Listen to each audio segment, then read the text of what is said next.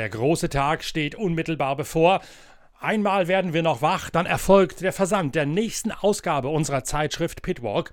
Wieder einmal 180 Seiten Motorsportjournalismus vom Feinsten. Und für all diejenigen, die ganz gezielt diese Pitcast-Episode eingeschaltet haben, weil sie Liebhaber des Marathon-Rallye-Sports sind, für all die haben wir in Ausgabe 72 von Deutschlands größter Motorsportzeitschrift ein ganz besonders spannendes Thema, nämlich ein Porträt vom neuen Wunderknaben des Marathon-Rallye-Sports in der Automobilwertung von Lukas Lucas Moraes, jener Brasilianer, der mit Timo Gottschalk völlig überraschend Rang 3 bei seiner allerersten Rallye Dakar eingeheimst hat. Wer ist Lucas Moraes? Wo kommt er her? Was zeichnet ihn aus?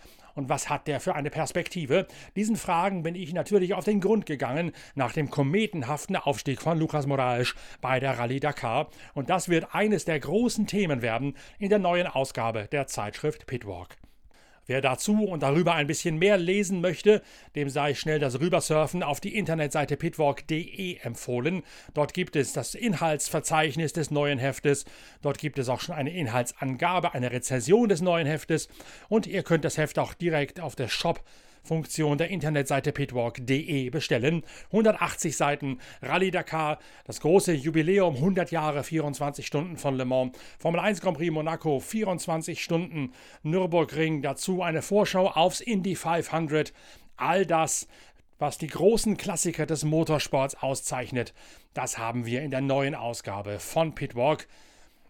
Ihr könnt es auch einfach direkt bestellen mit einer Mail an shop.pitwalk.de. Dann kriegt ihr das Heft, so die Post mitspielt, noch rechtzeitig vor dem langen Wochenende des 1. Mai und habt ordentlich zu lesen, wenn ihr euch von euren Mai-Feierlichkeiten wieder erholen müsst. Also schaut schnell noch auf pitwalk.de vorbei, geht dort in den Shop, schaut euch das Inhaltsverzeichnis an. Speziell für Liebhaber des Marathon-Rallye-Sports, des Rallye-Reitsports, wird sich auch Ausgabe Nummer 72 von Pitwalk wieder lohnen.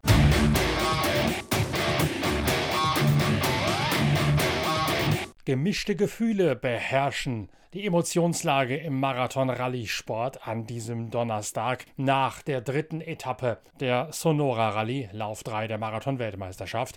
Was dort gerade in Mexiko passiert, das ist Motorsport, das ist Rallye-Raid-Sport vom Allerfeinsten und entsprechend sind eigentlich alle frohgemut, die die lange Reise in den Norden Mexikos angetreten haben. Eine spektakuläre Rallye, ein faszinierender Neuzugang im Kalender der Marathon-Weltmeisterschaft. Doch vom beinahe anderen Ende der Welt, nämlich von der parallel stattfindenden Marokko Desert Challenge, erreicht die Marathon-Rallye-Szene eine tragische Nachricht. Eine Nachricht, von der Annette Quandt zunächst noch nichts ahnt, als sie sich vorbereitet auf die dritte Etappe, die in der Nacht zum Donnerstag deutscher Zeit ausgetragen wird. Wir sind jetzt, ja, warten mal wieder, weil hier, keine Ahnung, 30 Minuten Verzögerung schon wieder ist.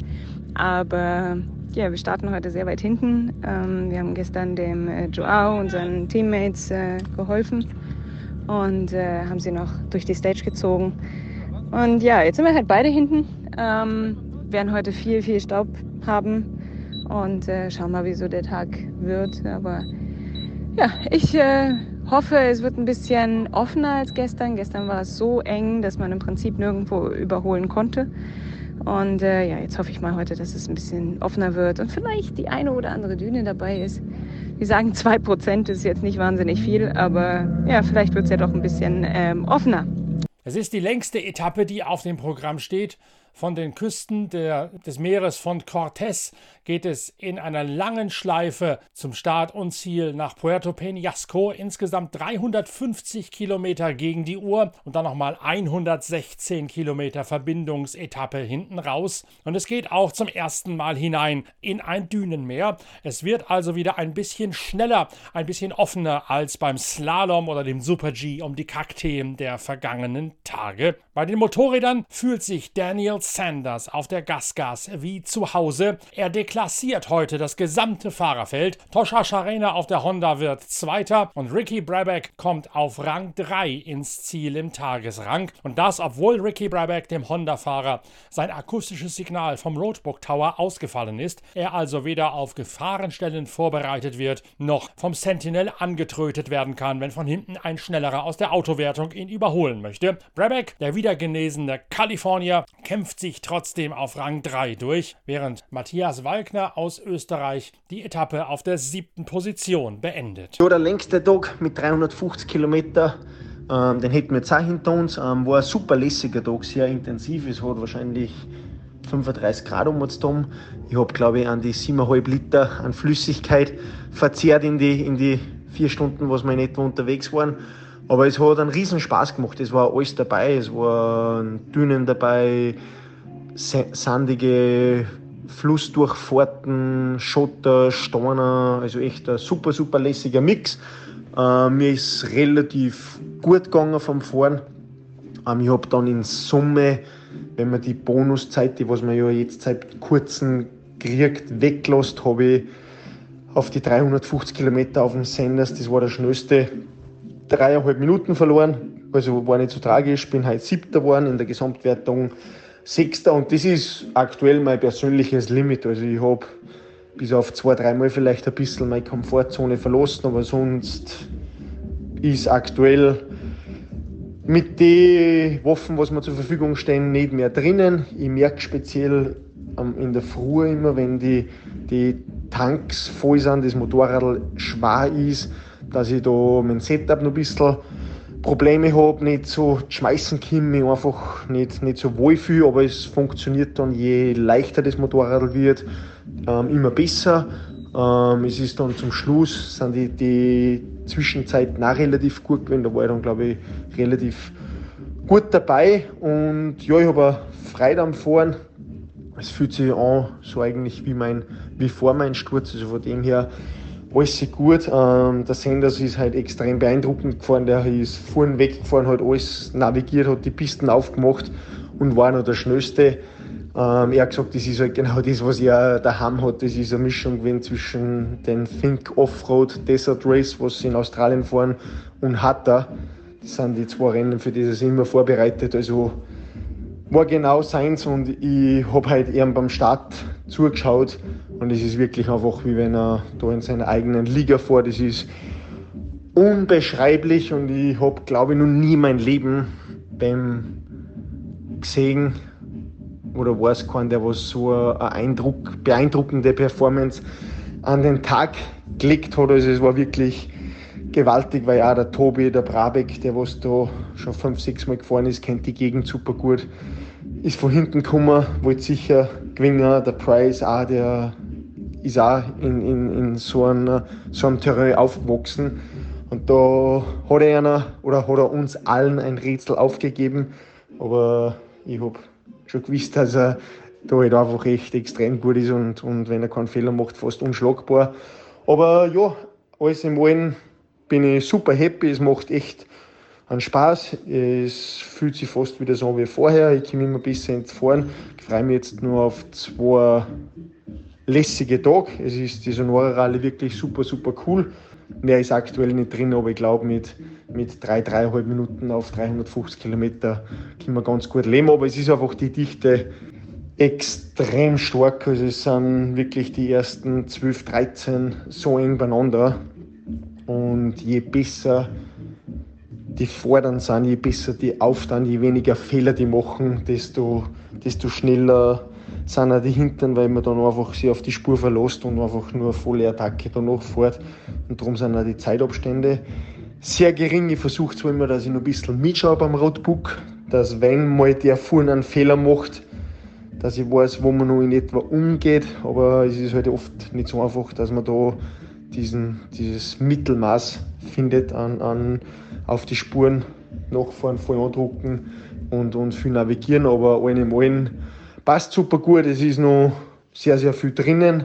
Und wenn es ja Top 5 Platz ausgeht, glaube ich, am Ende des Tages, am Ende der Rallye, kann ich sehr, sehr gut damit leben. Ihr habt es an der Schilderung von Matthias Wagner schon gehört. Es ist eine glutheiße Hitzeschlacht mit unglaublichen körperlichen Strapazen für alle Fahrer. Das Ganze gilt natürlich auch für die Automobilwertung, dort wo es einen Führungswechsel gegeben hat, wo nämlich Sebastian Loeb seinen Platz 1 losgeworden ist aufgrund eines Unfalls in einer blinden Kurve, die in einen großen Abf Geländeabfall hineinmündet, fast schon schluchtart, schluchtartig in ein ausgetrocknetes Flussbett hinein. Außen auf dieser Kante erwischt Sebastian Löb eine Ecke, eine Geländestufe und das Auto wird auf die Seite gelegt. Sebastian Löb übersteht den halben Überschlag unverletzt. Beifahrer Fabian Lurquin muss zu Röntgenaufnahmen ins Krankenhaus gebracht werden. Dort wird ein Haarriss in der rechten Schulter vor, äh, festgestellt, sodass Fabian Lurquin die Rallye nicht weiter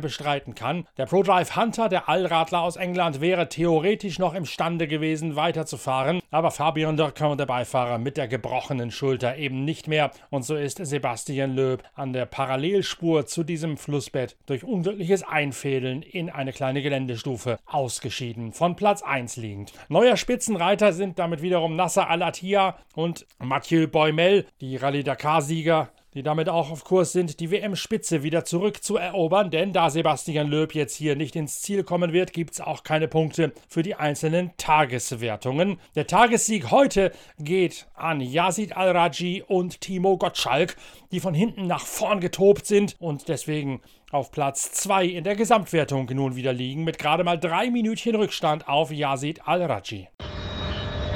Ja, dritte Prüfung Sonora Rallye recht üble Startpositionen, Position 15 nach unserem Bremsproblem gestern.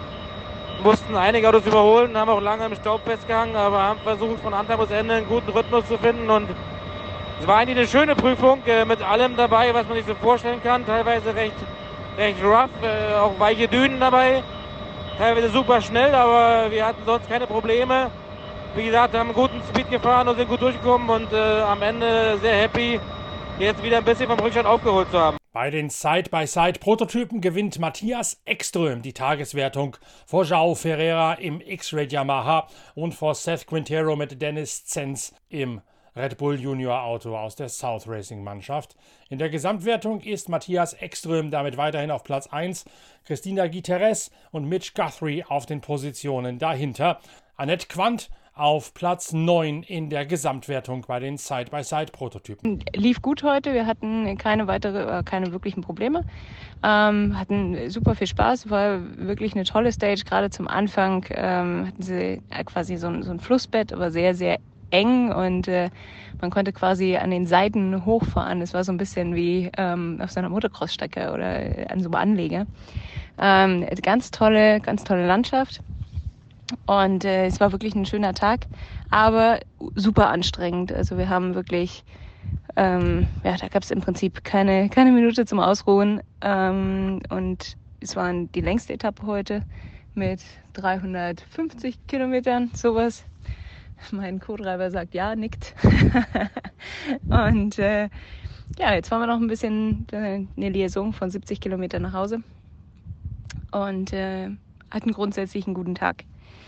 Ähm, ja, ein bisschen überschattet ist es heute worden, weil leider wir vor dem Start festgestellt oder mitbekommen haben, dass einer unserer Rallye-Freunde, ein Beifahrer auf einer anderen Veranstaltung verunglückt ist und leider tödlich verunglückt ist, was äh, natürlich ganz, ganz schlimm ist. Und ähm, das hat das Ganze heute auch so ein bisschen überschattet.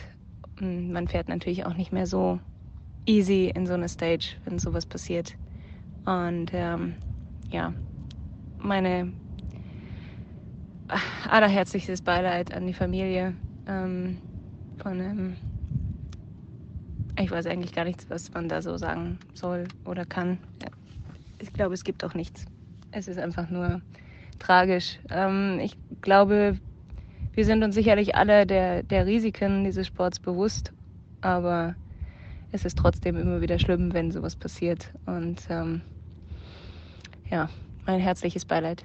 Der Unfall, den Annette Quandt angesprochen hat, ereignet sich bei der Marokko Desert Challenge. Patrice Garoust und Laurent Lichtleuchter, die in einem Extreme Plus Polaris unterwegs sind, bauen einen Unfall und dann kommt ein Nachfolgender mit so viel Karacho um die Ecke, dass er nicht mehr rechtzeitig bremsen kann.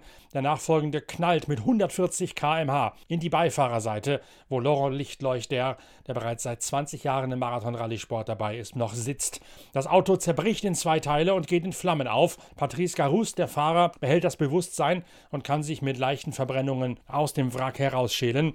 Laurent Lichtleuchter allerdings, der Franzose, wird durch den ersten Treffer auf der Beifahrerseite bereits tödlich verletzt. Und damit verliert die Marathon-Rallye-Szene einen langjährigen Hauptdarsteller und einen echten Charakterdarsteller seines Fachs. Trotzdem geht es natürlich weiter bei der Sonora Rallye mit dem nächsten Durchgang der Etappe mit Start und Ziel in Peñasco, die über 485 Kilometer führen wird, von denen noch einmal 248 Kilometer in Wertung zurückgelegt werden werden. Wir beschäftigen uns natürlich in der nächsten Ausgabe von Pitcast ausgiebig mit dieser nächsten Etappe. Dann ist allerdings auch bereits die Formel 1 Vorschau auf den großen Preis von Aserbaidschan ein tragendes Thema sodass wir eine wahre Mammutausgabe vorbereiten, denn wir müssen ja auch noch nach Spa-Francorchamps schauen, wo der dritte Durchgang der Sportwagen-Langstrecken-Weltmeisterschaft auf dem Programm steht. Und parallel bereiten wir den Versand der neuen Ausgabe der Zeitschrift Pitwalk vor, wo es ebenfalls ein höchst spannendes Thema aus dem Bereich des Marathon-Rallye-Sports zu lesen gibt. Es lohnt sich also Pitwalk zu lesen. Es lohnt sich, Pitcast zu abonnieren und auch uns mit positiven Bewertungen zu überhäufen damit unsere Reichweite für dahin steigen kann. Wir hören uns morgen wieder mit der nächsten Ausgabe von Pitcast, dem Podcast eurer Lieblingszeitschrift Pitwalk. Bis dahin, tschüss, danke fürs Reinhören, euer Norbert Okenga.